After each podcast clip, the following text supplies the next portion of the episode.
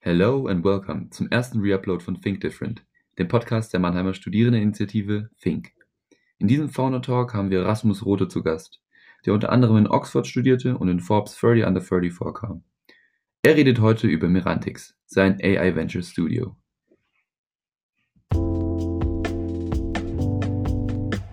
Ich würde sagen, wir begrüßen jetzt Rasmus. Hey, Husen, danke für die Einladung. Dann äh, gebe ich dir mal Bühne frei und äh, wir sehen uns in 20 Minuten. Cool, ja, vielen Dank für die Einladung ähm, und cool, dass ich heute präsentieren kann. Also ich, ich halte es relativ kurz, mache 15, 20 Minuten kurz Präsentation und dann denke ich, sollten wir echt die meiste Zeit nutzen, einfach Fragen zu, zu beantworten. Wie, wie gerade schon gesagt, ähm, es gibt keine dummen Fragen, fragt durch alles äh, rund um KI, Unternehmertum ähm, oder auch zu meinen, meinen eigenen Erfahrungen. Ähm, ähm, seid, da, seid da so direkt und offen wie möglich. Mein, mein Ziel heute ist, dass wir, dass ihr, dass ihr eine Deep, Deep Tech Company gründet, idealerweise natürlich im KI-Bereich. Also ich mache das hier ja auch mit dem Ziel. Ähm, einerseits natürlich vielleicht mit uns, mit Merantix, aber andererseits vielleicht auch äh, außerhalb von Merantix. Ähm, ich glaube, generell haben wir einfach ein Problem, in, gerade in Deutschland und Europa, dass viel zu wenige ähm, Deep Tech Companies gegründet werden, auch vor allem im KI-Bereich.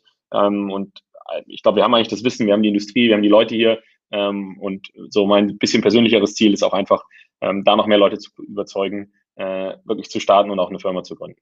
Ähm, vielleicht ganz kurz ähm, zu, meiner, zu meiner eigenen Journey. Ähm, ich werde danach dann was, ein bisschen was zu Merantix erzählen und ähm, am Schluss noch so ein paar Learnings teilen. Ähm, ich, ich selber komme ursprünglich aus Bremen, habe zu Schulzeiten so die klassischen Sachen gemacht, die man macht, wenn man technisch interessiert war, also irgendwie Jugendforsch gemacht, habe mal Roboter gebaut, die Fußball spielen, ähm, mal einen Staubsaugerroboter gebaut, das ist so äh, relativ viel rumgebastelt, ähm, habe dann Informatik studiert, promoviert im Bereich äh, Computer Vision und Deep Learning und ähm, während meiner Promotion, das war so 2013 bis 2016, ähm, fing so dieser ganze KI-Hype an. Ja, es fing so an, dass auf einmal die Algorithmen wirklich funktionieren, ähm, dass du auf einmal ähm, Algorithmen hast, die in, genauso gut wie ein Mensch oder sogar besser eben ein bestimmtes Problem lösen können. Und ähm, habe in dem in, in, im Bereich der Forschung eben jetzt viel ähm, KI-Algorithmen gebaut, vor allem wenn es darum ging, Bilder zu erkennen. Und ein, ein witziges Projekt, was wir, was wir damals gestartet hatten, waren zusammen mit einer Dating-App. Äh, wir haben von der Dating-App einen Datensatz bekommen ähm, und haben versucht, ähm, das Alter äh, vorherzusagen und auch die Attraktivität, also wer wie viele Bilder sozusagen geliked hat und äh, haben da einen Algorithmus gebaut, das haben wir dann auch live geschaltet. Äh, das war die Website howhot.io. Ich weiß nicht, vielleicht manche von euch erinnern sich, wir hatten insgesamt 150 Millionen Fotos, die da hochgeladen wurden. Und das war im Prinzip eine Seite, die, ähm, ja, wo man ein Foto hochgeladen hat und der dann mal irgendwas gesagt bezüglich Attraktivität und vor allem auch Alter und Geschlecht. Und ich glaube, das mit der Attraktivität war eher so ein bisschen so eine Spielerei, äh, gleichzeitig wahrscheinlich auch das, was zu so der Popularität geführt hat. Aber ähm, was, glaube ich, jetzt mal sozusagen von der ernsthafteren Seite spannend war, ist, dass eben gerade zum Beispiel die Alterserkennung ähm, um einiges genauer war, als wenn der Mensch das Alter einer anderen Person einschätzen würde. Ähm, und ähm, da war es eben so, da wurde für mich zumindest so klar, okay, wenn, wenn wir jetzt Algorithmen bauen können, die einen bestimmten Task besser lösen können, ähm, dann eröffnen sich halt super viele Anwendungen, wo ähm, ja, man KI wirklich in die Anwendung bringen kann, ähm, sei es jetzt in der Medizin, in der Mobilität, in, im ganzen im ganzen E-Commerce ähm, und dass, dass da eben in den nächsten Jahrzehnten halt sehr, sehr viel Potenzial ist. Und ähm, gleichzeitig habe ich halt eben auch gesehen, so ein bisschen, es gab relativ viele Spin-offs bei uns in der Uni auch, ähm, es waren oft sehr, sehr starke technische Teams, die hatten auch sehr gute Algorithmen, aber äh, man hat, da wurde dann recht schnell gemerkt, so okay, ähm, nur weil man irgendwie einen guten Algorithmus bauen kann, hat man eben noch lange keine Produktfirma und, und ein Business, was wirklich funktioniert. Und, ähm, und die Algorithmen sind äh, vielleicht der Grund, wieso dieses neue Business jetzt gebaut werden kann, aber sind an sich halt noch kein Geschäftsmodell. Und deswegen ist es halt super wichtig, ähm, eben zu schauen, äh, wie, man, wie man wirklich da ganzheitlich auch eine Firma baut. Und ähm, das ist eigentlich das, was wir seit viereinhalb Jahren bei Merantix machen. Ähm, um da euch kurz, kurz eine Übersicht zu geben, also wir sind, ähm, wir nennen uns Venture Studio,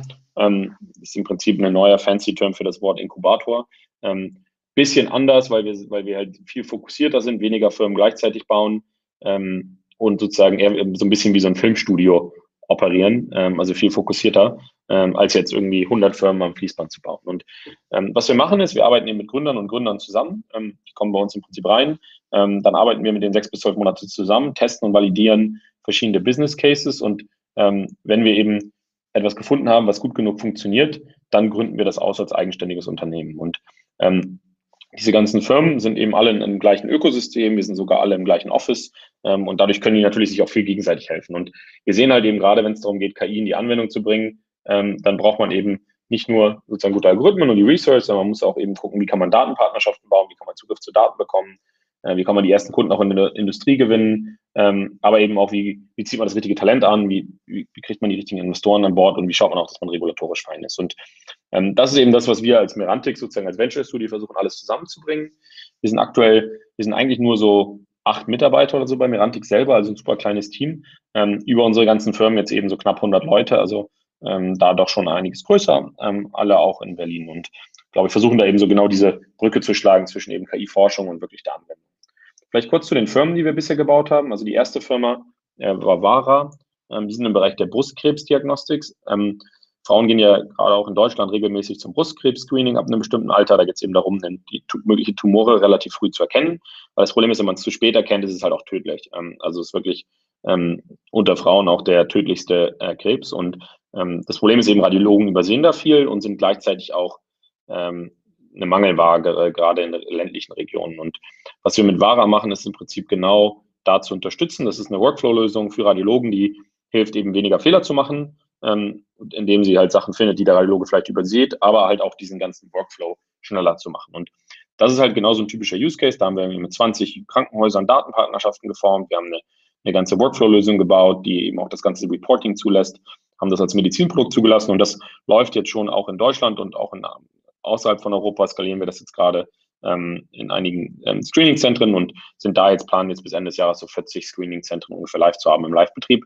Ähm, und das ist halt eben so das Typische aus irgendwie Daten zusammenbringen, Algorithmen zu was machen und das dann eben auch in den Workflow zu bringen.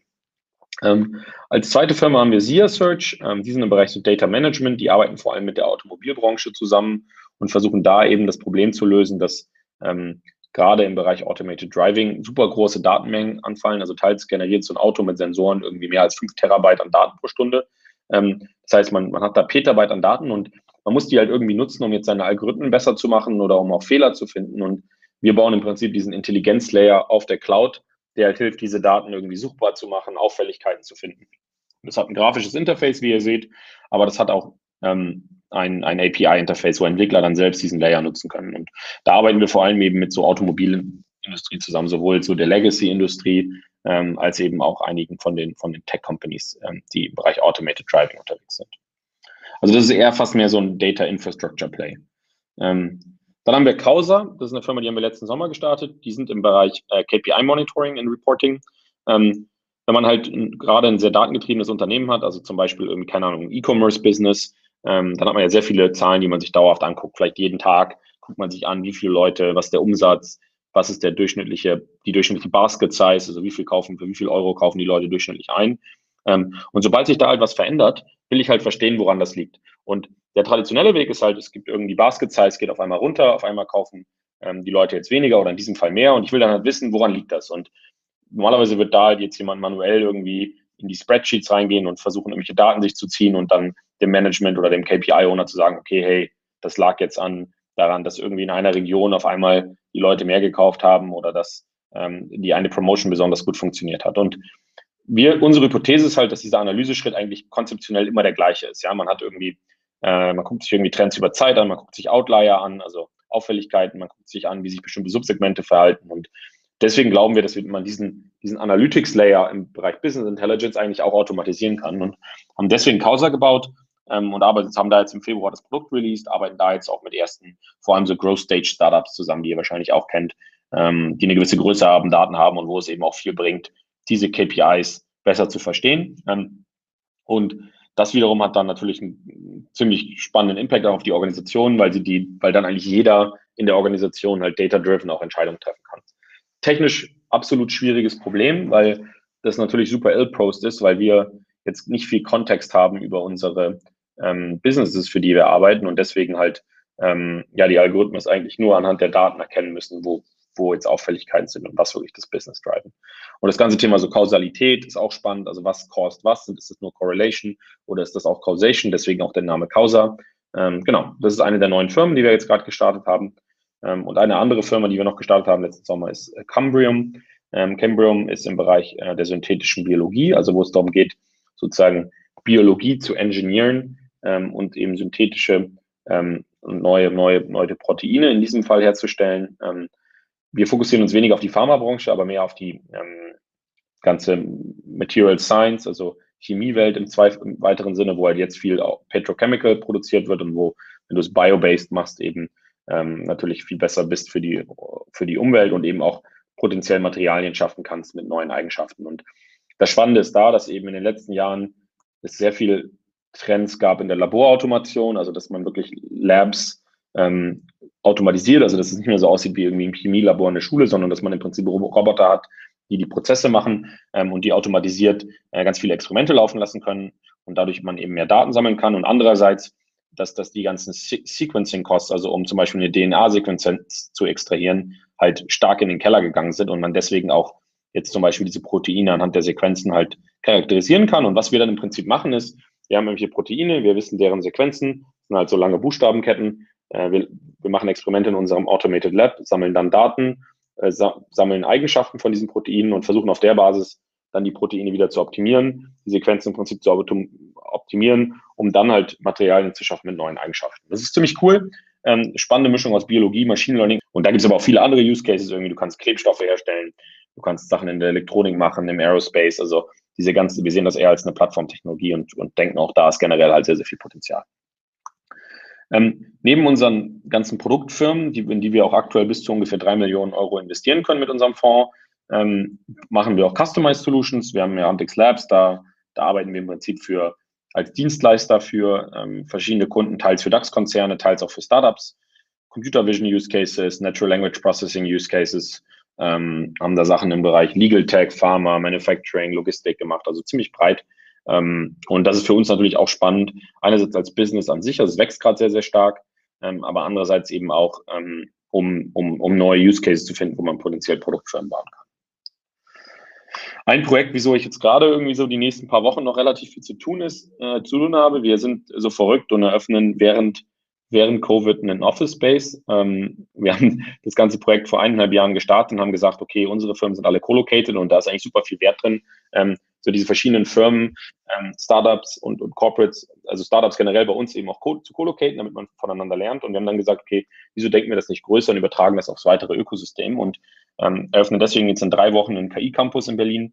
Ähm, der hat Platz für über 500 Leute, äh, wo wir eben unsere eigenen Aktivitäten reinsetzen, aber auch ein paar große Corporates, so wie Evonik oder so, äh, damit reinsetzen und einige Startups kommen auch mit rein. Und wir wollen da wirklich eine wirklich bunte Mischung äh, an Startups, äh, Corporates, die dann miteinander natürlich sich austauschen können, aber auch Business machen können. Und das wird, glaube ich, ein ziemlich cooler Space. Also wenn, wenn jetzt in den nächsten Monaten hoffentlich das ganze Covid-Thema so ein bisschen zurückgeht, ähm, müsst ihr, müsst ihr auf jeden Fall auch mal vorbeikommen, wenn ihr in Berlin seid. Ähm, und das Ziel ist eben da, jetzt auch wirklich so ein Hub zu schaffen für das Thema KI in Berlin, weil das ist zurzeit ja alles sehr, sehr dezentral und haben da auch einige spannende Kooperationen mit Forschung, mit Unis ähm, und, und wollen da wirklich so eine, so eine kritische Masse zusammenkriegen. Ähm, das vielleicht ganz kurz zu Merantix und was wir so machen. Ähm, ich dachte, ich habe nochmal so ein paar äh, Learnings mir überlegt, ähm, die jetzt vielleicht auch für mich gerade am Anfang von, von, von der Zeit, wo ich Merantix gebaut habe, äh, nicht ganz offensichtlich waren. Ich glaube, es gibt natürlich tausend Learnings draußen und tausend Bücher. Ähm, deswegen habe ich mich jetzt vor allem auf Sachen fokussiert, wo ich gedacht habe, okay, das ist was, was ich vor vier, fünf Jahren irgendwie anders gesehen habe oder weniger akzentuiert. Ähm, und dachte, ich teile die einfach mal mit euch. Mein Ziel ist, dass zumindest vielleicht eine Sache von denen ähm, für, für, einen, für jeden von euch äh, helpful ist. Mal schauen. Ähm, genau, da einmal noch kurz durchgehen und dann, dann können wir auch gleich in die Fragen steigen. Ähm, ich glaube, das Erste, äh, was man sich immer wieder ähm, ja, bewusst sein muss, ist, dass die Opportunitätskosten in alle Richtungen halt super hoch sind. Und was meine ich damit? Ihr seid, ihr seid ja viele von euch haben einen wirtschaftlichen Background, das heißt, ich muss euch nicht das Konzept von Opportunitätskosten erklären, aber ähm, ich glaube, wenn ihr auch gerade jetzt überlegt, was ihr so als nächstes macht, solltet ihr halt wirklich euch ganz genau überlegen, ähm, was, was sozusagen sonst die Alternativen wären. Ähm, weil, ähm, also einerseits, wenn ihr jetzt zum Beispiel sagt, ihr geht irgendwie doch in einen Corporate-Job, so, dann hättet ihr halt auch die Zeit verbringen können, schon ein cooles Startup zu bauen, was euch vielleicht viel mehr erfüllt. Also ich glaube, da auch bewusst, also sich bewusst zu sein, wie hoch auch die Opportunitätskosten sind, äh, vielleicht noch fünf Jahre zu warten, etwas zu gründen, ist, ist, ist das ist diesen immens. Ähm, das gleiche auch in die Richtung, dass wenn, ähm, wenn ihr sagt, ihr wollt jetzt zum Beispiel, ähm, ihr gründet jetzt irgendwas und findet die Idee eigentlich nicht so toll, aber sagt, okay, ja, Gründerteam ist ja schon da und Idee ist da und ich fange jetzt einfach mal an und der Punkt ist halt, wenn ihr eine Company baut, it's gonna suck. Es ist halt super viel Arbeit. Es ist halt irgendwie zehn Jahre eures Lebens, wo ihr äh, rund um die Uhr arbeitet. Ähm, und da solltet ihr euch halt wirklich ganz genau überlegen, ist das halt ein Thema, für das ihr wirklich brennt, weil sonst die Opportunitätskosten sind einfach so hoch, Ähm, und dann ist halt die Frage, ist das wirklich das richtige Investment oder solltet ihr lieber vielleicht euch noch ein halbes Jahr länger Zeit mach, finden, äh, nehmen und, und dann ein besseres Thema finden, äh, was, was euch besser passt. Also ich glaube, das ist, das ist super wichtig ähm, und ist auch im Endeffekt was, was wir intern leben, wenn wir unsere Gründerinnen und Gründer dazu bringen, ein Thema zu starten, ähm, dass wir eben auch schauen, ähm, dass die ähm, sich mehrere Ideen angucken und dann auch wirklich auf die Idee springen, sozusagen, die sie, die sie richtig cool finden. Ähm, zweite Thema ist was, was, was glaube ich mir schon am Anfang auch irgendwie so konzeptionell wichtig ist, war äh, oder wichtig war, wo mir jetzt in den letzten Jahren auch mal das klarer geworden ist. Also ich glaube, es ist halt super wichtig, einfach das richtige Gründerteam zu haben. Ähm, und ich glaube nicht so an dieses, hey, wir sind irgendwie drei gute Freunde und deswegen müssen wir jetzt auch eine Firma zusammen gründen. Ich glaube, das funktioniert bei sehr execution-oriented Businesses, wo du jetzt nicht so deep Skills brauchst, aber gerade wenn du halt, wenn du halt ja wirklich, wirklich ein sehr, sehr schwieriges Problem lösen willst, ähm, wo du auch vielleicht Domain-Expertise oder Erfahrung brauchst, äh, würde ich halt ganz genau gucken, auf wie man das Gründerteam zusammenbaut. Und wenn da irgendwie zwei Leute sind, die eigentlich in Skills zu overlapping sind, ähm, dann ist da halt nicht so ein Value-Add, das, das, das als Gründerteam zu haben. Und deswegen haben wir zum Beispiel auch einen Prozess, wo wir ähm, einen Gründerin oder Gründer haben, die das, die dann das Thema identifizieren und wenn die das Thema haben, auf Basis des Themas und der ersten Person entscheiden wir dann erst, wer die Mitgründer werden, ähm, weil halt für bei unterschiedlichen Ideen auch unterschiedliche Leute die richtigen Mitgründer sind. Ähm, das ist, das ist uns super wichtig. Und das zweite ist natürlich aber auch auf der kulturellen Seite, sich gut kennenzulernen, die gleichen, zu verstehen, dass man die gleichen Werte hat. Ähm, bei uns ist es auch oft ein Prozess von mehreren Monaten, wo sich Co-Founder, sage ich mal, daten, bis sie dann wirklich zusammen, ähm, zusammen, zusammen, zusammenkommen. Und ähm, ja, ich, ich, ich, erinnere unsere Gründer zum Beispiel zumindest auch immer wieder so ein bisschen, dass es auch so ein bisschen wie wirklich das normale Daten, sage ich mal, ist, dass man sich eben kennenlernen muss und dass es halt schon eine, eine sehr langfristige Beziehung ist, die man da eingeht, äh, wo man sich auch vielleicht noch schwieriger trennen kann als in, in, einer normalen Beziehung, wenn man dann irgendwie zusammen in der Gesellschaft hängt äh, als Mitgründer, dass man da sich wirklich äh, sehr genau die Gedanken machen sollte am Anfang. Ich glaube, viele springen da doch zu leichtsinnig rein und wenn man dann zwei, drei Jahre drin ist und irgendwie Probleme mit seinem Co-Founder hat, ist es halt super nervig und Energy Draining und kann halt auch die ganze Company das zweite ist eben auch Kultur. Kultur ähm, ist, ist, super wichtig in Unternehmen. Also wir setzen halt sehr viel Wert darauf, da auch sozusagen bei den Mitarbeitern zu gucken, dass das kulturell reinpasst. Ähm, und dass du aber auch eine gute Stimmung, sage ich mal, in der Company hast. Also alles, was du irgendwie, äh, ich sag mal, in Team-Events investierst, ist natürlich gerade ein bisschen schwieriger mit Covid, aber ähm, oder generell daran, dass, dass sich irgendwie die Mitarbeiter wohlfühlen, ist halt sehr gut investiertes Geld, weil in Return sind die Mitarbeiter halt produktiver, weil sie besser miteinander arbeiten, kommunizieren, arbeiten vielleicht länger. Ähm, und es sind so viele Benefits, dass alles, was da sozusagen man investiert, auf jeden Fall ein sehr gutes Investment ist. Ich glaube, das dritte jetzt ein bisschen KI-spezifischer. Also vor vier, fünf Jahren dachte ich immer noch so ein bisschen, zumindest gab es so einen Teil von mir, der gedacht hat, ähm, okay, wenn ich irgendwie einen spannenden Datensatz habe oder irgendwie einen sehr spezifischen Algorithmus, ähm, dann, dann ist, gibt mir das eine gewisse Defensibility ähm, und ich kann darauf sozusagen aufbauen und mein Business darum bauen. Mittlerweile bin ich da so am ganz komplett anderen Spektrum. Ich glaube, das meiste an Daten und Algorithmen ist commoditized. Ich meine, es ist alles Open Source, jeder kann es runterladen, jeder kann es nutzen. Ähm, da ist nicht viel Defensibility drin. Klar hast du einen Vorsprung. Ich meine, wenn du einen großen Datensatz hast, wir haben wahrscheinlich den größten im Bereich Brustkrebs global. So, natürlich ist das jetzt, wenn, wenn jetzt jemand von euch morgen anfängt, braucht er wahrscheinlich, keine Ahnung, um dahin zu kommen, wo wir jetzt sind, von Produktentwicklung irgendwie 5, 6, 7 Millionen Euro und irgendwie zwei, drei Jahre Arbeit. Aber das ist halt was, was auch andere aufbringen können. Und ähm, deswegen glaube ich, ist es gefährlich, eine Company nur darum aufzubauen, sondern du brauchst halt andere Arten, defensible zu sein. Und bei uns zum Beispiel bei Vara ist es halt eher, dass wir halt super tief bei den Kunden integriert sind und deren Plattformen. Und wenn du, wenn wir da einmal laufen und auch Automatisierung machen, ähm, dann kannst du eigentlich gar nicht mehr ohne Vara richtig arbeiten, weil du halt so viel schneller bist, so viel besser. Äh, plus, dass du so tief integriert bist, dass dann die Switching-Costs zu jemand anders zu kommen, halt sehr, sehr hoch sind. Und wir natürlich auch noch im Prozess dann weiter lernen, Algorithmen verbessern. Das ist dann sicher noch ein, ein Benefit und ein kleiner Mode, aber ähm, Genau. Also ich glaube, nur auf Datenalgorithmen aufzubauen, ist, ist, ist gefährlich. Ähm, generell, das ist vielleicht was, für, was für euch klarer ist. Für mich als Forscher war es, schon noch so sehr, dass ich sehr vom, vom Technisch kam und sehr vom Produkt am Anfang. Ähm, mittlerweile denke ich halt immer erst, okay, wie kann ich, wie schaffe ich es, ähm, mein Produkt jetzt irgendwie an 1000 Kunden zu skalieren? Was sind die richtigen Channels? Ähm, sind die Kundengruppen homogen genug? Ähm, Gibt es irgendwelche Partnerships, die ich eingehen kann? Wie, wie schaffe ich wirklich mein Produkt zu skalieren? Und dann, dann arbeite ich eigentlich zurück und sage so, okay, wie muss das Produkt genau aussehen? Welche Daten brauche ich? Welche Algorithmen?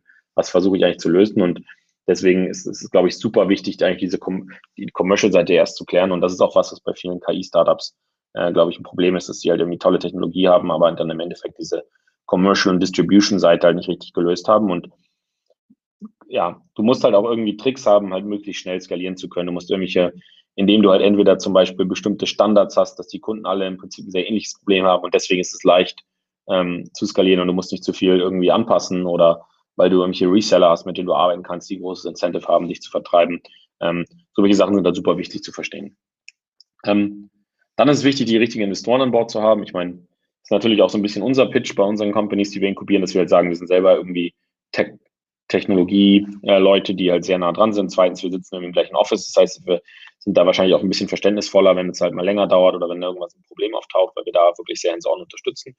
Ich glaube, gerade wenn es um KI und Deep Tech geht, gibt es halt dann doch noch gerade in Europa so das Problem, dass die meisten Investoren dann doch keinen technischen Background haben und ich verstehe das natürlich zu einem gewissen Grad oder können auf der Basis der Traction oder auf Basis des Hypes dann irgendwie investieren wenn alles gut läuft, ist halt auch gut, aber wenn es halt dann mal nicht gut läuft oder du irgendwie eine extra Runde drehen brauchst oder eine Bridge Round machen musst, dann ist es halt super wichtig, einen Investor zu haben, der auch versteht, was dein wirkliches Problem ist und was, wie dein Business funktioniert, auch im Detail. Und deswegen ist es halt super wichtig, da nicht, nicht, nicht nach Valuation oder so zu optimieren, sondern eher zu gucken, wer ist der richtige Investor und, und das auch als so ein bidirectional Prozess zu sehen, dass, dass du als, als Gründer auch eben ähm, oder Gründerin äh, eben guckst, ist das wirklich jemand, mit dem ich auch genauso wie mit Mitgründer potenziell zehn Jahre zusammenarbeiten will, weil äh, der Punkt ist halt, wenn die einmal auf deinem Cap-Table sind, dann, dann sind die da auch teils für sehr, sehr lange. Das heißt, äh, es muss halt inhaltlich passen, aber natürlich auch auf der menschlichen Art und Weise. Und dann letzter Punkt hier, schönes Sprichwort, äh, jeder, alle kochen auch nur mit Wasser. Ich glaube, das ist so ein bisschen, was mich auch immer wieder motiviert. Ähm, ich glaube, die Sachen, die wir machen, sind halt relativ advanced, ja, aber gleichzeitig kochen wir auch nur mit Wasser. Ich meine, was machen wir? Wir haben irgendwie smarte Leute, wir haben, wir haben irgendwie Kapital geraced, wir haben irgendwie Industriezugänge, wir bauen Produkte. So, es spricht halt nichts dagegen, dass eigentlich noch viel mehr Leute das halt auch in, in Deutschland und Europa könnten. Ähm, wir haben eine super technische Ausbildung, wir haben eine super unternehmerische Ausbildung, ähm, wir haben die, die Industrien hier ähm, und ich glaube, da sozusagen auch nicht die Angst zu haben, wenn es irgendwie Competition gibt, ähm, sondern einfach mal loszulegen, weil das ist eben was, was zum Beispiel gerade die Amerikaner sehr gut machen. Ich meine, die machen ein super Marketing. Die Produkte sehen auf den Webseiten immer schon viel besser aus, als sie eigentlich sind. Äh, es wird halt alles maximal oversold. Ähm, und wenn du dann dahinter guckst, denkst du, okay, gut, das ist jetzt auch im Prinzip genau das Gleiche, äh, was ich auch könnte. Ähm, aber der Punkt ist halt, du musst es machen, du musst halt hart zählen, weil im Endeffekt sonst, ähm, sonst kauft halt keiner dein Produkt. Und ja, deswegen, also lasst, lasst euch da auf keinen Fall ähm, discouragen. Ähm, wenn wir, wenn wir neue Company starten und in irgendeinem Markt schon drei Companies sehen, ist es für mich eher ein positives Signal, dass es irgendwie lohnt, sich da reinzugehen, äh, weil es da Business gibt und dann gucken wir her, gibt es einen differentiated Angle. Ähm, wenn wir in irgendeinen Markt reingehen, wo es halt noch gar keinen gibt, dann fragt man sich halt auch oft, ist das überhaupt eigentlich ein Markt? Ähm, genau, und deswegen, genau, freue ich mich, ähm, ja, heute dabei zu sein. Ähm, lass uns, lass uns gerne direkt in die Fragen stellen. Ähm, ich hoffe, das war jetzt, gab euch ein bisschen Kontext, was wir machen. Und genau, freue mich, freue mich, freue mich, was ihr so für Fragen habt. Ja, mega, Rasmus, danke. Also war super interessant. Du hast mir auch, glaube ich, schon viele Fragen vorweggenommen äh, durch die Learnings. Die waren richtig geil. Da will ich auch noch ein paar Follow-up-Fragen haben. Ich hätte mal so, so eine recht triviale Frage. So, so, was persönlich hat dich denn zu KI gebracht? Äh, und, und was begeistert dich dann auch so daran? Also, äh, was begeistert dich so sehr, dass du ein Commitment hast, einen KI-Campus in Berlin zu bauen? Ja, also ich glaube, wie schon zu Schulzeiten halt viel mit so Automatisierungsthemen rumgespielt. Also da haben wir mal so ein neuronales Netzwerk mit 14 gebaut, was so ein Roboter gesteuert hat. Das war eigentlich ganz cool. Das war einfach, also mich hat es irgendwie immer fasziniert, intelligente Systeme zu schaffen. Jetzt ehrlich eher von der technischen Seite. Ähm, und ich glaube halt so, in den letzten Jahren wurde mir dann immer klarer, okay, so in der Anwendung ist halt einfach riesiges Potenzial. Ähm, weil ich glaube halt, wir haben, wir haben eigentlich ein, wir haben ein ziemlich großes Problem in der Gesellschaft. So, wir haben halt einerseits super repetitive Tasks, die Leute eigentlich nicht gerne machen, die wir halt automatisieren sollten, damit die Leute irgendwie sinnvollere Sachen machen, ähm, meinetwegen auch gerne mehr Freiheit, Freizeit haben. Also so, das ist so der eine Teil. Das zweite ist halt, wir haben halt viele, viele Themen, wo, wo wir einfach Menschen einfach viel zu viele Fehler machen, sei es jetzt eben irgendwelche Tumore übersehen, sei es ähm, über eine Million Verkehrstote global pro Jahr. Ähm, das heißt, einfach, wo Fehler gemacht werden, wo man sagt, okay, da können, kann jetzt wirklich halt im Worst Case sozusagen Menschenleben gerettet oder im Best Case Menschenleben gerettet werden ähm, oder sonst halt eben Fehler vermieden werden. Ähm, und ich glaube, das Dritte ist halt, das ist so eine Kombination eigentlich aus den beiden noch, ähm, dass im Prinzip die beiden, das ist halt gerade jetzt auch in manchen Gesellschaften, das ist jetzt vielleicht weniger in Europa ein Problem, aber gerade auch in Asien, ähm, Südamerika und auch in, auf dem afrikanischen Kontinent, dass da ähm, es teils auch gar keine Experten gibt. Also zum Beispiel dieses Radiologieproblem in Deutschland haben wir immer die Frage so, automatisieren wir jetzt hier den Radiologen weg, nehmen wir den Job.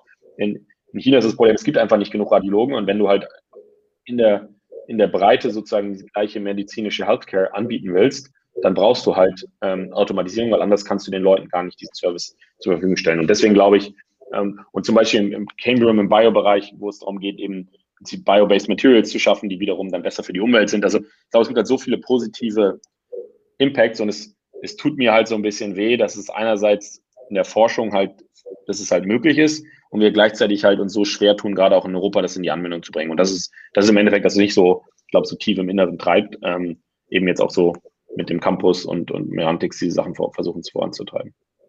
Mega. Ich würde ich würd tatsächlich nur noch eine Frage stellen, weil wir auch halber haben und es, es kommen tatsächlich kräftig Fragen von der Seite. Sehr, sehr cool. Ähm, du hast gerade gesagt, äh, was, was man ja auch öfter hört, ich meine, das, das ganze Thema KI ist ja vor allem in den letzten Jahren immer mal wieder auch an die sag mal, allerobersten Medien geschwappt, äh, auch in, Bes in, Besorgnis auf politische Entwicklung, gesellschaftliche Entwicklung. Du hast gerade gesagt, äh, dass das KI ähm, vor allem auch viele, viele Jobs ersetzen wird. Also man hat das ja, man hat das ja sozusagen durch die Industrialisierung und so weiter gehabt in den, in den ersten Phasen, dass, dass die einfachsten mechanischen Jobs ersetzt worden sind. KI kann ja, kann ja wesentlich mehr ersetzen. Wo siehst du denn äh, bestimmte Berufsfelder, die ersetzt werden und welche gesellschaftlichen Herausforderungen kommen vielleicht auf uns zu in den nächsten, I don't know, fünf Jahren, zehn Jahren? Ja, ich, ich, ich glaube, der Punkt ist halt, mit jeder technischen Neuerung hast du halt immer wieder ähm, sozusagen neue Jobs. Also würdest du jemanden von vor 100 Jahren sozusagen in unsere heutige Zeit katapultieren, der würde wahrscheinlich bei 80, 80 Prozent der Jobs gar nicht verstehen, was die Person da einfach macht, eigentlich machen. Ja, also jetzt noch nicht mal, also das, das heißt, dass irgendwie sich die, die Welt ändert, dass ähm, dass die, dass die Joblandschaft sich ändert, das ist komplett normal und jetzt auch nichts Neues. Ich glaube, die Leute sind halt so ein bisschen, äh, machen sich so ein bisschen Angst, ähm, gerade beim Thema KI, weil irgendwie wir immer denken, so unsere Intelligenz ist so das Letzte, was uns bleibt, weil jetzt so physische Arbeit, da wurde jetzt auch schon viel Automatisierung gebracht. Ähm, aber ich glaube, ja, ich glaube, so dieses Ersetzen, wir sehen das eigentlich weniger als Thema. Also zum Beispiel auch im Automated Driving Bereich. Ich meine, in der Logistik ist es ein super Problem, irgendwie Lkw-Fahrer zu finden. Da geht es nicht darum, jetzt ähm, die komplett zu automatisieren, sondern es geht einfach darum, auch ja. gerade mit, mit, so dass wir jetzt alle irgendwie bei Amazon bestellen, ähm, jetzt nicht nur in Covid, aber generell, dass, sage ich mal, so ganze Logistik auch hochgeht, weil einfach Leute sich viel mehr liefern lassen, ähm, dass du gar nicht mehr eigentlich die Leute hast, die diese Infrastruktur bauen können. Das heißt, wir brauchen Automatisierung, wenn wir den Lebensstandard halten. Also deswegen, ja, und ich glaube gleichzeitig, natürlich muss man auch, natürlich wird es in 15 Jahren wird es andere Jobs geben, aber man muss jetzt einfach, man muss eigentlich so ein bisschen so eine Timeline bauen und gucken, wann, wann gibt es sozusagen welche Veränderungen. Das passiert ja auch nicht dann von einem Tag auf den anderen und dann entsprechend halt natürlich gucken, dass man die Leute halt äh, weiterbildet. Und ja, ich glaube auch nicht, dass Radiologen morgen ersetzt würden. Würde ich jetzt, äh, ich selber Kinder, würde ich denen jetzt empfehlen, äh, morgen Radiologie zu studieren? Wahrscheinlich nicht, weil ich glaube nie, glaube nicht, dass der Job zumindest in der Form die nächsten 40 Jahre existiert. Krass. Ähm, alright, aufgrund, aufgrund der, der vielen Fragen würde ich direkt mal durchstarten mit einer Frage von Linus. Ähm, er fragt speziell, was deiner Meinung nach für Informatikstudenten der beste Weg ist, in Deep Tech reinzukommen. Äh, ist, ist es sinnvoll, über die Uni zu gehen oder allgemein empfehlenswert? Also um, um nochmal die Frage richtig zu verstehen, also schon jemand, der Informatik studiert, dann zu schauen, wie man sozusagen auch in, in, in ja. den, was, was in dem Bereich gründet. Ähm, ich würde einfach los, also ist ein bisschen dumme Antwort, aber ich würde einfach halt loslegen. Ich glaube, ähm, ich glaube, einfach mal irgendeine, irgendeine Company versuchen zu starten oder wenn es auch nur ein Seitenprojekt ist, ich glaube, da lernt man schon so viel. Ähm, und auch wenn das erste Projekt in den ersten ein, zwei Jahre fällt, dann halt irgendwie die nächste Company starten, ist auf jeden Fall gut. Ich meine, ein anderer Weg ist halt einfach auch in einem, in einem, in einem, in einem Startup zu arbeiten. Also ähm, ich glaube jetzt, wenn man jetzt in so einen großen Konzern geht, da lernt man halt nicht so viel Relevantes, um um jetzt vielleicht danach ein Startup zu gründen. Das heißt, ähm, einfach in irgendein Startup mal zu gehen, sei es jetzt auch für erstmal nur ein Praktikum, sechs Monate und danach zu sagen, okay, ich gründe jetzt was eigenes oder halt zwei, drei Jahre dazu arbeiten. Ich glaube, das ist auf jeden Fall ein guter Weg, auch die anderen Sachen zu lernen, weil die Realität ist ja, ähm, als selbst als technischer sozusagen Mitgründer sind deine Themen, sobald du halt eine bestimmte Größe hast, halt ganz anders. Also bis wir zehn Leute waren, habe ich auch noch programmiert, aber so jetzt mache ich halt irgendwie Hiring, Fundraising ähm, äh, und, und Strategiethemen und versuche halt irgendwo Feuer zu löschen. Aber ähm, so das, also ich habe seit drei Jahren keine Zeile Code mehr geschrieben. Das heißt, man muss halt eben auch dann sich diese ganzen anderen Themen ähm, irgendwie aneignen und das lernt man, glaube ich, am ehesten im Startup, weil im Konzern hast du diese Themen nicht. Okay, äh, ich habe zwei Anschlussfragen. Eigentlich war es gerade nur eine, aber es sind zwei geworden. Äh, das erste ist, du bist ja, du bist ja irgendwie einen recht prominenten, prominenten Weg gegangen über, über Oxford, Princeton und so weiter. Ähm, für uns, also viele, viele von den, von den Business Students, ist es halt interessant zu sehen, weil, also so, man kocht nur mit Wasser, ist, glaube ich, auch, auch in vielen von den Business Schools war. Wie sehr wirst du denn sagen, dass du davon profitiert hast an, an, an solchen, ja, ich würde fast schon sagen, halt sehr, ja, fast elitären, spezifischen Hochschulen äh, gelehrt werden zu können? Äh, und wie, wie groß ist der Benefit für dich, Benefit für dich denn gewesen? Ja, ich glaube, also inhaltlich lernst du überall das Gleiche, ähm, zumindest jetzt mal so auf der rein fachlichen Sache, also gerade im technischen Bereich, ich meine, und, und, und ich glaube auch zumindest so in VWL, BWL sind es, glaube ich, auch ähnliche Sachen. Man hat natürlich ein bisschen renommiertere vielleicht Professoren, aber ich glaube, was, also es sind eigentlich zwei Sachen, die helfen. Ich glaube, das eine ist so einfach die Leute, die man kennenlernt und auch die Netzwerke, die man da baut, die dann wiederum jetzt mittelfristig schon helfen, weil wenn man jetzt, ich bin, ich habe mein PhD auch erst vor fünf Jahren irgendwie gemacht, ähm, da sind jetzt schon, und, und, auch die aus dem Undergrad, so von vor irgendwie 10, 11 Jahren, die sind halt jetzt, da sind jetzt schon einige, die echt spannende Sachen machen. Und diese Netzwerke helfen jetzt wieder ähm, auch, ja, und die sind auch Leute, die vielleicht in ganz anderen Industrien halt sind. Das ist, glaube ich, auch cool. Das ist gerade das Gute auch so in diesem Liberal Arts System, dass man eben auch Leute kennenlernt, die komplett andere Studiengänge machen und wo das, wo jetzt aber irgendwie die Wege sich wieder zusammenführen, weil keine Ahnung, ich halt zu irgendjemandem sprechen muss in der Politik oder irgendjemanden, im, im, der, der, der irgendwie im, im Finance-Bereich arbeitet, über irgendeinen Private Equity Fund, der wiederum eine Portfolio-Company hat, die für uns spannend ist. Also ich ja. glaube halt, was super hilfreich ist, sind gerade diese interdisziplinären Netzwerke, also auch an der Uni zu gucken, wenn ich jetzt eben BWL studiere, zu schauen, okay, auch ein paar Informatiker kennenzulernen, ein paar Mediziner, ein paar aus anderen Bereichen und da möglichst interdisziplinär irgendwie zu netzwerken. Und ich meine, das andere, klar, ich meine, das, das hilft so ein bisschen, ähm, jetzt so beim Fundraising und Recruiting. Aber im Endeffekt, also wenn ich auch jetzt bei unsere Leute durchgucke, wir haben Leute von super renommierten Unis, wir haben Leute von, von, von sehr unbekannten Unis. Ähm, ich würde da jetzt keine Korrelation sehen, dass die, die einen jetzt irgendwie besser sind als die anderen. Also gerade im technischen Bereich und auch, auch auf wirtschaftlichen Bereich. Also ähm, gibt, gibt von, von bekannten Unis gute und schlechte Leute, es gibt von weniger bekannten Unis gute und schlechte Leute. Also ja.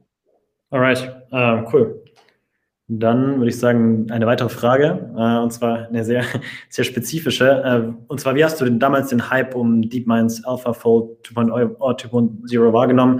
Und was glaubst du, sind die medizinischen Auswirkungen davon? Ja.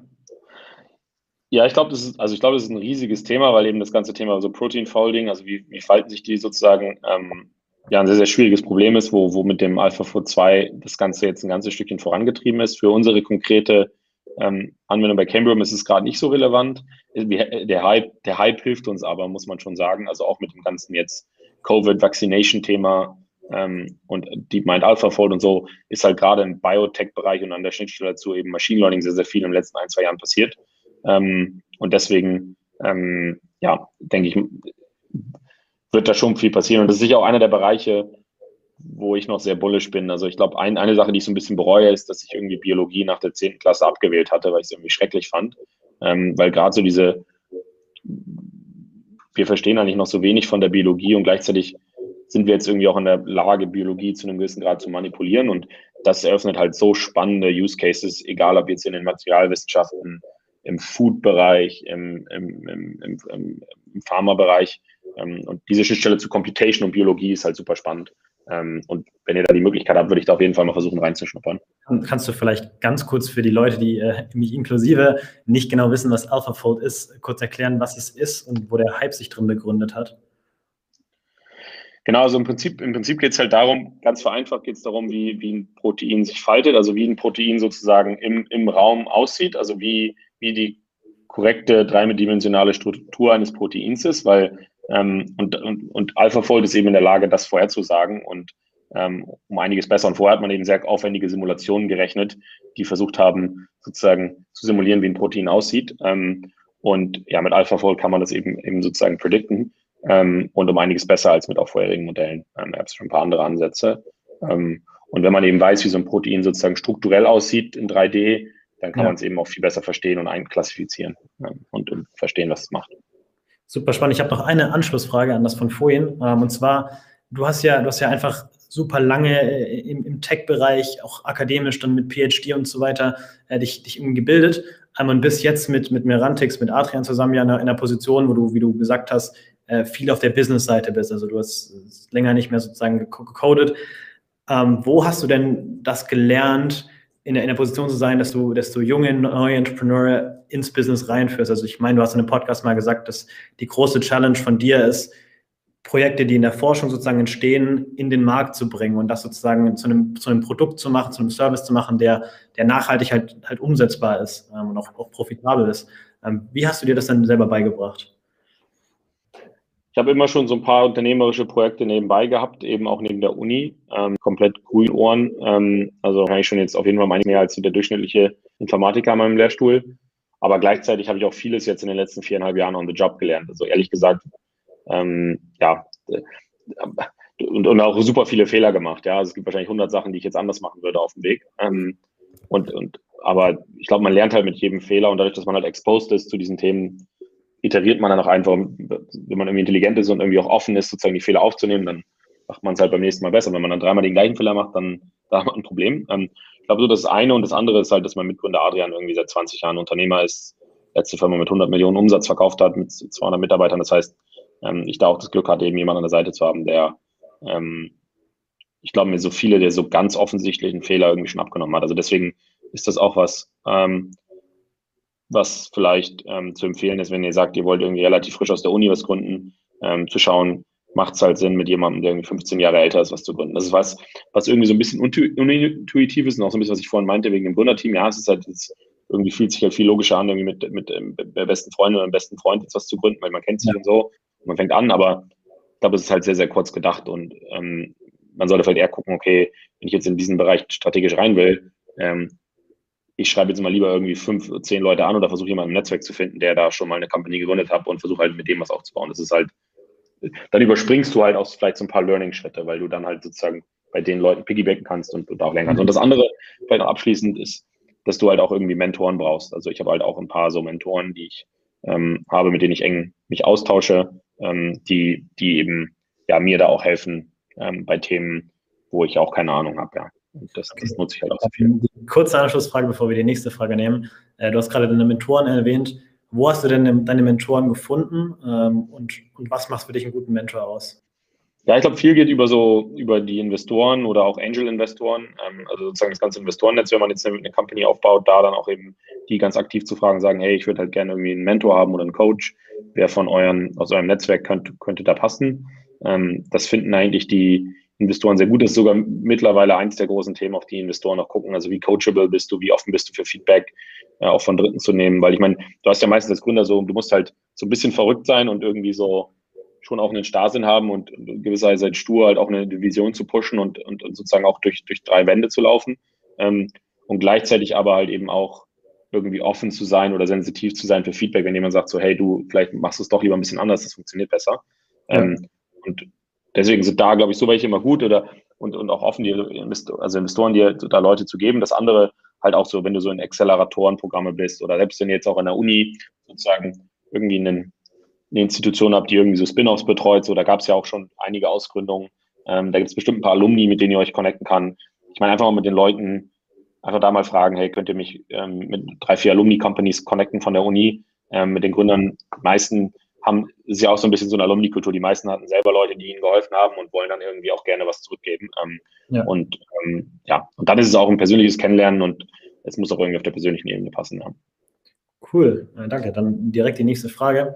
Und zwar äh, hast du wohl mal gesagt, dass man, wenn man, also wenn man ein Businessmodell baut, vorsichtig sein soll, dass man den Cloud, den großen Cloud-Provider nicht zu nahe kommen soll, beziehungsweise mit denen nicht in Konkurrenz stehen sollte. Ob du das ein bisschen ausführen kannst? Ja, klar. Ja, ich glaube halt, die Cloud-Provider, ähm, ich meine, die sind ja, sind ja weitaus mehr als nur irgendwie äh, ein Computer mit Strom und einer Festplatte, sondern eben mittlerweile auch ähm, sehr stark da drin, eben so ja, Services auf der Cloud sozusagen anzubieten, die, ähm, die eben zum Beispiel eben Machine Learning machen oder welche Datenbanken managen oder, ähm, oder, oder irgendwie Suchfunktionen anbieten oder ähm, sonstige Sachen. Also da gibt es ja relativ viele sozusagen Services schon, die ready sind und die, die, bieten da halt immer mehr an, weil sie dadurch natürlich auch einen Login schaffen. Also wenn, wenn du halt 20 von den Google Services nutzt, dann wie das Cloud Machine Learning und ähm, ähm, irgendeine Datenbank von denen, ähm, dann ist der Login-Effekt sehr, sehr groß. Das heißt, die versuchen da immer mehr anzubieten, dass es halt fast unmöglich ist, irgendwie zu einem anderen Cloud-Provider zu gehen. Ähm, ja. Und deswegen ist es halt so, wenn du jetzt da ein Startup, baust, die halt und auch sozusagen einen dieser Services anbietet, die es auch bei Google Cloud gibt, dann, jetzt mal nur als Beispiel, dann, dann ist es halt immer für, für dich als Kunden einfacher, eigentlich direkt den Google Service anzuschalten, anstatt halt jetzt noch irgendeine Third-Party-App zu bauen. Und dadurch, dass, genau, dass einerseits Google sozusagen näher am Kunden ist dann, plus, dass sie halt auch sehr stark da investieren, ähm, sollte man ein bisschen vorsichtig sein. Und ich kenne halt auch Companies, die, die das halt wirklich auch gekillt hat, ähm, ohne da jetzt Namen zu nennen oder so gut wie gekillt hat, weil ähm, auf einmal Google halt ein Produkt live geschaltet hat oder die teils sogar kopiert hat.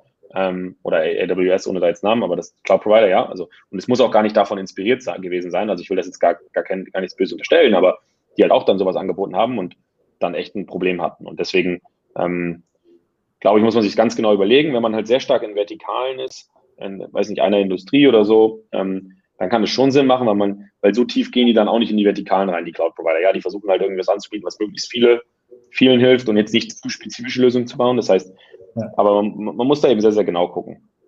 Ähm, genau. Cool.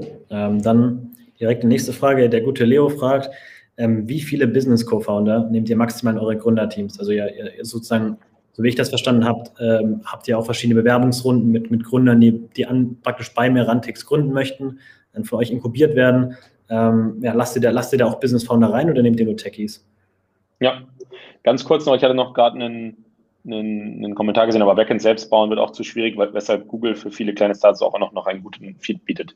Da bin ich auch komplett dabei. Also ich glaube, Google, AWS und Azure als Distribution-Plattform zu nutzen und zu sagen, ähm, darüber kann ich halt viele Kunden erreichen, ist super spannend und es ist ein super spannender Distribution Challenge und wir partnern auch mit denen. Also, und, und das ist eben, glaube ich, so die feine Linie. Also, wenn du was baust, was sie nicht eins zu eins kopieren wollen können, ähm, dann, dann, ist es, dann ist es super. Wenn, wenn es halt was ist, was zu nah dran ist, dann ist es sehr gefährlich. Und ähm, das ist, da muss man eben sehr, sehr spezifisch sich den Use Case angucken, gucken, ob es Sinn macht.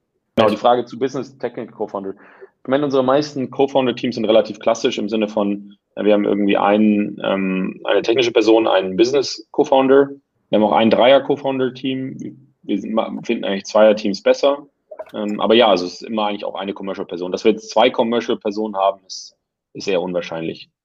Ähm, wenn ihr, wenn ihr eure Gründer sozusagen ähm, ja, in, in Bewerbungsgesprächen etc. habt, euch genauer anschaut, worauf guckt ihr und was macht für euch einen guten Gründer aus? Also was ist für dich jemand, der du sagst, okay, geil, den wollen wir bei Merantix haben. Was ist, was ist das gewisse etwas? Ja, genau. Ich glaube, also grundsätzlich haben wir irgendwie einen relativ strukturierten Prozess irgendwie von irgendwie vielen Interviews und dann vor allem auch zwei Tagen an Zeit, wo wir die Leute halt wirklich dann auch richtig gut kennenlernen, weil ich glaube, viele Leute, gerade auch Business-Leute, sind sehr gut in Interviews und wissen, wie man ein Interview irgendwie durchspielt. Ähm, ne. Case Studies macht so. Das heißt, und, aber wenn Leute halt zwei Tage vor Ort sind, so, dann können die sich halt nicht so verstellen und, und du kannst dich einerseits persönlich nochmal besser kennenlernen, weil wie gesagt, das ist ja wie so, ich meine, du, du, du, du datest ja auch nicht jemanden, den du irgendwie in drei Videocalls kennengelernt hast. So, das heißt, es macht schon Sinn, sich irgendwie mal ein bisschen besser kennenzulernen und deswegen sind diese zwei Tage on Zeit für uns super wichtig. Ähm, worauf wir achten. Ich meine, es sind natürlich diese ganzen typischen Sachen irgendwie, wie driven ist, Leadership, Experience, ähm, bla bla bla. Ich glaube, eine Sache, die, die für mich so eigentlich immer so die eine wichtige Frage ist, wenn ich es jetzt mal auf eine runterbrechen kann, oder das sind eigentlich zwei Fragen.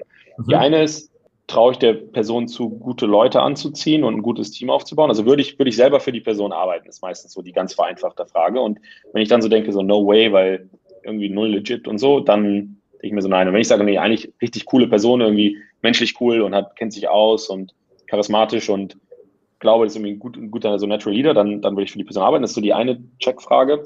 Ähm, und das Zweite, und das ist ziemlich schwierig herauszufinden, ist, was treibt die Person an? Weil, keine Ahnung, alle wollen gründen, alle wollen Deep Tech machen, so ungefähr. Es ist irgendwie sexy, Gründer zu sein und alles schön und gut.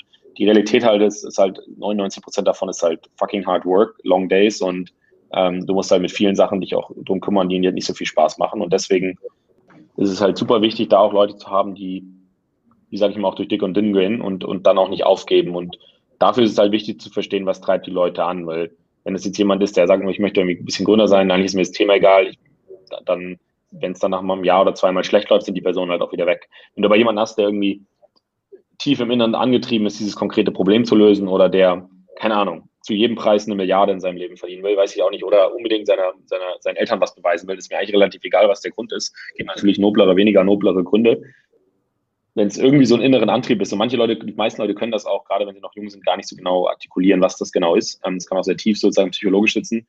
Ähm, wenn da irgendwas ist, was sie antreibt, dann, dann ist das halt für uns irgendwie, ist für mich irgendwie ein guter ja, Indikator, dass die Person auch ein guter Unternehmer ist und da sozusagen durch dick und dünn geht und das Thema zum, zum Sieg pusht. Und was ist deine Why? Also was ist dein Ding, was dich antreibt, Merantix zu tun? Ich weiß ehrlich gesagt auch noch nicht. Deswegen, also ich sage auch, ich glaube, ähm, ich habe auch schon viel drüber nachgedacht. Also ich glaube, so ein bisschen das, was du, was wir, worüber wir vorhin geredet haben, also wirklich so dieses, das, mich kotzt es einfach an, dass die Technologie funktioniert und noch nicht in der Anwendung ist. Und ich denke, die könnte unser Leben an so vielen Stellen so viel besser machen. Das ist, glaube ich, so, so eine Sache, die mich antreibt. Plus, ich mag irgendwie gerne so Sachen zu machen, wo andere Leute sagen, hey, du bist komplett verrückt, keine Ahnung, baust du irgendwie einen Campus mitten in Corona-Zeiten oder ähm, ich glaube, das ist so, so ein bisschen so Personal Challenge, einfach um es mir auch selber zu beweisen, dass ich es irgendwie trotzdem hinkriegen kann. Genau. Aber so ganz genau, ich glaube, wahrscheinlich werde ich das irgendwie in 20, 30 Jahren wissen, ja. vielleicht ja. ist es einer der Gründe, vielleicht ist es auch was anderes. Cool. Dann würde ich sagen, next question. Ähm, Jan fragt, ähm, ob ihr, falls es zwei Gründer sind, äh, auch, auch testet, wer von beiden das Sagen hat und wenn sich die beiden nicht einig sind, irgendwie wer das letzte Wort hat. Hm. Das ist eine gute Frage. Ich glaube, ich hatte die irgendwann schon mal und ich hatte letztes Mal auch keine gute Antwort, weil witziger, also witzigerweise mit, mit meinem Mitgründer und vielleicht habe ich da auch irgendwie so ein bisschen so eine Luxussituation, aber eigentlich, ehrlich werden wir uns immer einig. Also ich glaube, wir haben beide irgendwie strong opinions oft haben wir die ähnlichen Meinungen, weil wir irgendwie, glaube ich, ein gleiches Wertesystem haben. Deswegen ist es auch sehr wichtig, da irgendwie sozusagen allein zu sein. Aber ich glaube, bei den meisten Themen oder eigentlich bei allen Themen ist irgendwie klar, wer von den beiden, das liegt auch vielleicht daran, weil wir eben sehr unterschiedliche Backgrounds haben, wer von den beiden mehr Expertise hat.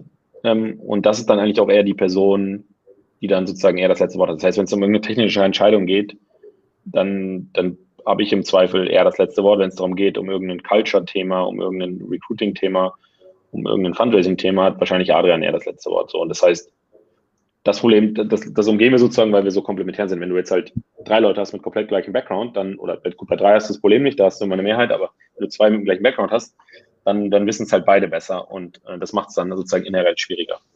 Mhm. Next one. äh, und zwar, äh, er schreibt gerade, oder sie schreibt gerade seine Masterarbeit über CV in Pharma und möchte anschließend als ML-Engineer die Basis für die Rolle als Gründer aufbauen. Ja, ob das valide ist und äh, ob du noch ein PhD hinterher empfehlen würdest. Ja, also ich würde auf jeden Fall kein PhD machen, wenn, wenn man den nicht machen will. Dafür ist es einfach zu painful und braucht zu lange und die Opportunitätskosten sind auch wieder so hoch. Das heißt, wenn ich ganz ehrlich bin, ich wusste damals einfach nicht, was ich machen soll nach dem Master. Ich war irgendwie im Sommer bei BCG, hab's gehasst, ähm, weil ich es irgendwie so, weil ich es einfach so langweilig fand und so weit weg von irgendwie wirklich ähm, in, Inhalten und, und sozusagen und, und wollte irgendwie was bauen. Dann war ich bei Google im Sommer als Product Manager in Mountain View. Das war mir, das, das war einfach mir zu corporate irgendwie, weil ich, ich gut, ich bin da hingegangen, dachte irgendwie, Google ist ein cooles Startup und ist auch super cool da, aber es ist halt mittlerweile auch eine riesige Company, wo du ähm, dann halt irgendwie einen großen Impact hast, aber im Endeffekt irgendwo eine kleine Schraube halt ein Prozent optimierst. Und ähm, da war ich auch nicht so, fand ich auch nicht so ganz cool. Und dann habe ich gesagt, okay, dieses ganze Thema KI und Machine Learning ist irgendwie spannend, das will ich besser verstehen. Und das aus, von so Lack of Alternatives habe ich es dann einfach gemacht und bin dann auch an einen Lehrstuhl gegangen, der irgendwie sehr entrepreneurial war, weil ich dachte, okay, irgendwie Startup gründen will ich, will ich eigentlich eh und da vertiefe ich mich jetzt nochmal und dann hatte ich aber auch noch zwei, drei Jahre echt gar keinen Bock mehr auf, auf sozusagen die Academic Work, habe dann da den, das sozusagen PhD fertig gemacht und war dann auch froh, da sozusagen wieder ein bisschen Zoom-out zu machen. Also deswegen, ich glaube, es ist eine valide Option, aber ich würde jetzt nicht mal, also diese Denke so, ich muss jetzt mein PhD machen, weil sonst kann ich nicht gründen in dem Bereich. Ich glaube, das ist, das, das ist nicht mehr, das ist nicht notwendig. Also. Ja. Ähm, kleine Anschlussfrage, und zwar, du, ich meine, du hast mal gesagt, dass das Ziel ist, es äh, KI Made in Germany sozusagen als anerkanntes Qualitätssiegel zu etablieren. Warum bist du nach Berlin zurückgekehrt und wo siehst du denn so die internationalen Unterschiede noch, also zwischen, zwischen Silicon Valley beispielsweise, wo bei Google warst und, und, und Europa? Ja, ich glaube, also ich glaube, wir sind nach Berlin gekommen, weil wir einfach gesagt haben, Berlin ist ein super Ort, um einfach international Talent anzuziehen, weil es irgendwie mittlerweile komplett englischsprachig ist, eine relativ niedrige Kostenbasis hat, jetzt im Vergleich zu London, New York oder, oder SF oder so.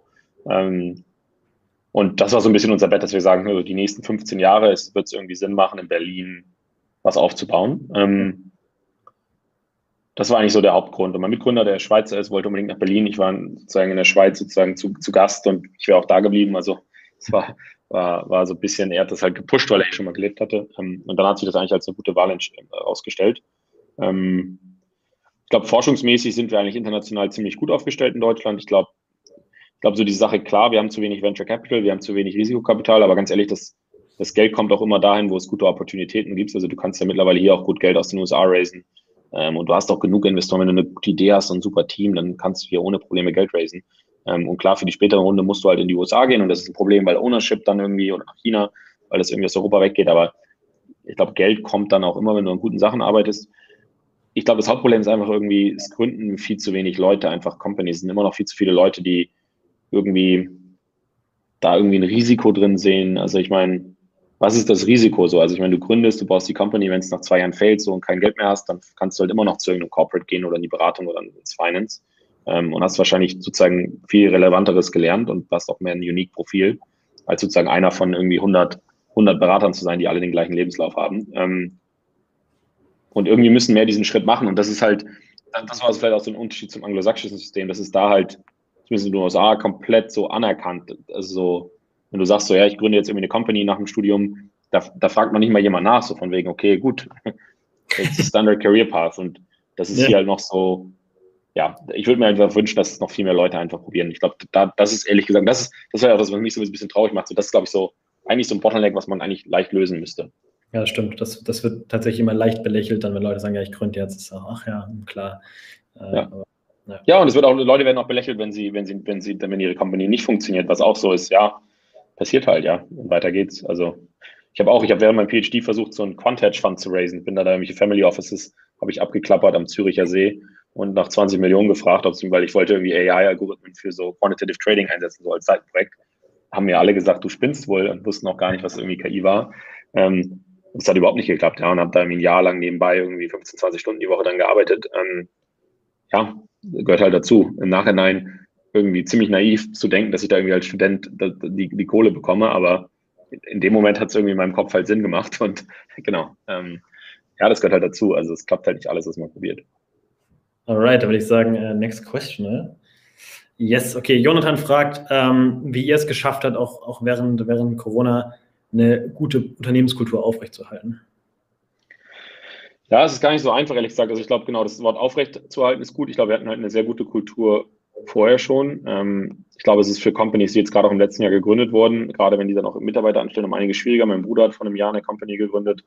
Ähm, der war jetzt sozusagen fast nur remote. Ähm, ganz anderes, so ganz anderer Vibe. Und ich merke das auch bei neuen Mitarbeitern, die halt die meisten Leute noch nie in Person gesehen haben. Ähm, ich glaube, also ich meine, einerseits fahren wir so ein hybrides Office-Modell, dass halt die Leute, die wirklich auch mal ins Office kommen wollen, ins Office gehen können. Also dass sozusagen du in beide Richtungen nicht gejudged wirst. Einerseits, wenn du halt sagst, du willst nicht ins Office kommen, dass das sozusagen kein Problem ist, aber andererseits auch, wenn du sagst irgendwie, keine Ahnung, weil du in einer kleinen WG wohnst oder weil du halt irgendwie Kinder hast oder und deswegen mal raus willst oder einfach Leute sehen willst, dass es auch komplett okay ist, mal ins Office zu kommen. Und da sozusagen die richtige Kommunikation zu finden, ist gar nicht so einfach, dass eben sowohl die, die sehr vorsichtig sind, als auch die, die sehr viel rausgehen, halt keiner sich irgendwie äh, auf den Schlips getreten fühlt. Ähm, plus halt so viele virtuelle Team-Events, wobei das auch ehrlich gesagt so semi gut klappt, weil wenn du halt irgendwie zwölf Stunden am Tag im Zoom hängst, hast du halt auch keinen Bock, abends noch vor, vor Zoom irgendwie ein Bier zu trinken. Also ähm, schwierig. Deswegen, also zur Kultur, wir haben so eine, wir haben so eine App, die heißt Donut, die matcht so random Leute in der Company, ähm, die halt sich einfach auf einen virtuellen Kaffee treffen. Ähm, das ist ganz cool. Dadurch durchmischst du die Leute so ein bisschen und man nimmt sich zumindest mal eine halbe Stunde die Woche Zeit, um, um einfach mal so casual zu sprechen.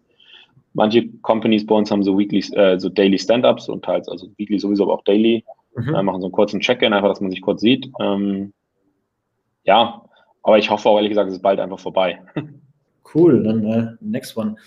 Ähm, ja, das ist auch eine sehr interessante Frage, finde ich. Und zwar, welcher Bereich wurde deiner Meinung nach noch nicht erfasst oder zumindest noch nicht ausreichend erfasst und könnte und wird noch extrem von KI profitieren können? Gut, ich, ich nenne jetzt einfach mal mehrere Sachen, weil ich glaube, so diesen einen Holy Grail-Bereich gibt es nicht. Also Biologie finde ich super spannend. Alles, was da passiert, hatte ich schon gesagt. Ich glaube, ähm, alles, die ganze Schnittstelle Quantum und Daten und Machine Learning, die verstehe ich noch nicht so richtig. Das muss ich jetzt selber noch mal ein bisschen besser verstehen, aber ich glaube, da kommen mittelfristig Themen, ist sogar noch ein bisschen weiter weg. Ich glaube, im Ganzen so Manufacturing, ich sag mal so Mittelstand, gibt es halt noch super viele Use Cases. Ähm, einfach auch, weil da noch viele Digitalisierungsthemen erstmal gemacht werden müssen. Alles, was so Environmental-Themen sind, gibt es halt viel, was kommt. Und da gibt es halt Regulatory-Themen, da gibt es irgendwelche Sachen mit Aerial Imaging, da gibt es ähm, im Energy-Bereich halt Sachen. Also ich glaube, so dieses ganze Thema ähm, in Healthcare kannst du noch so viel lösen. Also da ist noch so viel broken einfach an jedem Ende.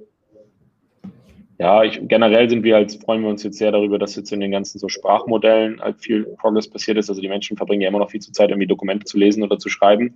Ja. Das heißt, alles, was du da, sei es jetzt Reporting oder Analysen, was du da halt automatisieren kannst, Leuten effizienteren Zugang zu Text geben kannst, ähm, Sachen automatisieren, übersetzen kannst, automatisiert personalisieren kannst. Ich glaube, generell im Textbereich, ich glaube, so im Computer Vision Bereich ist schon mehr sozusagen so abgedeckt. Da hat man, da sind auch noch, gibt es auch noch super viel Potenzial, aber ähm, gerade so im Language-Bereich, ich glaube, da wird es jetzt die nächsten Jahre erst richtig losgehen, weil auch eben so die Modelle aus den letzten ein, zwei Jahren noch mal viel besser geworden sind. Das ganze Hardware-Thema, Edge Computing, super spannend. Ähm, also eben auch zu gucken, wie kannst du irgendwie Chips bauen, die irgendwie für bestimmte Tasks besonders schnell sind, energieeffizient, ähm, klein, günstig, so für alles, was irgendwie auch ja viele Manufacturing-Themen, gibt es viele so IoT-Use-Cases. Ähm, also da, ich glaube, so, wir werden auch nochmal, deswegen sind auch die ganzen Grafikkartenhersteller da jetzt so, so populär, weil die Architekturen, die du brauchst von der Hardware, sind halt nochmal ganz anders für KI. Ähm, da ist viel Potenzial. Ja, es gibt in jeder, ich glaube, du kannst auch noch, du könntest wahrscheinlich heute auch noch eine Medical Imaging Firma bauen und eine Automated Driving Company. Also ich glaube, ja, ich glaube, ich glaube, da gibt es noch, gibt's noch genug zu tun überall. Du hast, du hast gerade gesagt, äh, gerade im Bereich Language ähm, Processing und so weiter gibt es noch Potenzial. Ähm, eine interessante Sache, die, die ich gelesen habe, ist, dass es gibt ja diese Turing-Tests, also sozusagen, für die, die es nicht wissen, das ist praktisch ein Test, korrigiere mich, wenn ich falsch bin, ich bin absolut kein Experte, die äh, für sozusagen unterscheiden als, als Test, ob das für den Menschen einen Menschen oder eine KI darstellt. Ähm, und da gab es wohl schon vor einigen Jahren irgendwelche Chatbots, die es geschafft haben, äh, sich als, als echte Menschen sozusagen auszugeben und diese Turing-Tests bestanden haben. Was ist denn für dich so das krasseste, mind-blowing Ding, was du bisher gesehen hast? Äh, oder auch, auch wie leicht können Menschen in Anführungszeichen getäuscht werden von KI? Wie, wie weit ist man da schon? Ja, also, also ich finde es halt schon beeindruckend, wie gut diese Sprachmodelle halt Text generieren, der halt irgendwie nicht echt ist, aber der oder nicht von Menschen geschrieben ist, der sich aber sehr echt anfühlt und eben auch sehr lange zusammenhängende Texte. Ähm, und das zweite ist schon auch, und das auch im Visuellen, also die auch so wirklicher Bilder erstellen von keine Personen, Szenen, was auch immer, die halt auch nicht echt sind das ist schon für mich irgendwie so mindblowing, obwohl ich auch weiß, dass es ja auch im Endeffekt nur Algorithmen sind, aber glaube, das werden wir halt noch viel sehen. Ich meine, man hat das ganze Deepfake-Thema, wurde ja auch vor ein, zwei Jahren, hat es angefangen, so ein bisschen durch die Presse zu gehen. Ähm, und ja, also ich glaube, da, das ist super spannend. Ich meine, hier war noch eine Folgefrage von Linus neben GPT-3, genau, also das im Sprachbereich. Ich glaube, in der Biologie eben auch was AlphaFold vorhin. Ich glaube, da gibt es eben ein paar sehr krasse, spannende Sachen ich finde selber so Self-Supervised Learning einfach auch als Konzept sehr spannend, also dass man eben sozusagen keine Daten händisch annotiert, sondern ähm, die Algorithmen im Prinzip anhand der Daten lernen, zum Beispiel jetzt eben von einem Video, äh, dass man nicht in jedem Bild sagt, was ist auf dem Video zu sehen oder im Frame zu sehen, dass man sagt, hey, sag irgendwie das nächste Frame voraus. Ja. Da kann man sozusagen anhand der Daten selber Konzepte lernen, weil uns als Mensch, ähm, wir sind ja so, wir, sind, wir kriegen ja auch nicht alles gelabelt, was wir sehen, sondern wir wir interagieren halt mit den Sachen und merken halt, ähm, ja, was dann die Interaktionen sind. Ich glaube, das ganze Thema so Reinforcement Learning ist halt was, wo, also grundsätzlich natürlich schon ein paar, gibt schon ein paar Use Cases, aber ich merke jetzt nur so, bei unsere Use Cases sind eigentlich, also wir haben eigentlich sehr, sehr wenig Reinforcement Learning Use Cases bisher gesehen. Das meiste sind halt so klassische Supervised Prediction Problems. Ja, du hast irgendwie Daten, du willst irgendwas predikten, weil zur Zeit sitzt halt irgendein Mensch, der zieht die Daten an und prediktet was und ja. ähm, du machst es halt besser. Also so in der Anwendung ist dann doch vieles mehr so klassisches Supervised Learning. Mit natürlich allen Challenges, die du hast mit echten Daten. Ja, Daten sind irgendwie unsauber, du musst die labeln, du hast nicht genug Daten, die Algorithmen müssen robust sein, du musst es in Workflow integrieren, du musst mit Outliern umgehen können und so weiter. Also da sind halt viele, sehr, sehr viele harte Challenges, aber genau. Mega, alrighty. Dann äh, next one, please.